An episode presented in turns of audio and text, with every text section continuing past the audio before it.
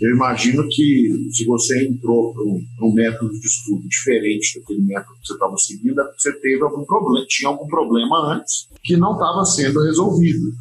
Né? Porque se tivesse resolvido, você não teria aderido a um novo método. Então, nesse sentido, assim, qual era o problema que você enfrentava antes de aderir ao método do quadro?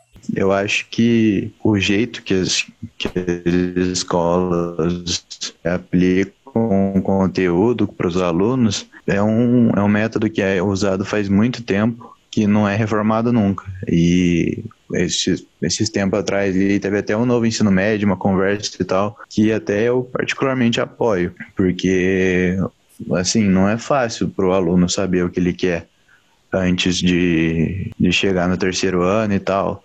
E assim, as escolas particulares, assim, escolas públicas também têm um ensino meio falho, sabe? Tipo, eles só querem saber de prova, prova, quer saber de nota de prova, simulado e tal. E não é assim, cara. Tipo, o que tem que focar é se o aluno tá aprendendo ou não. Não é sobre prova, não é nota de prova que vai importar.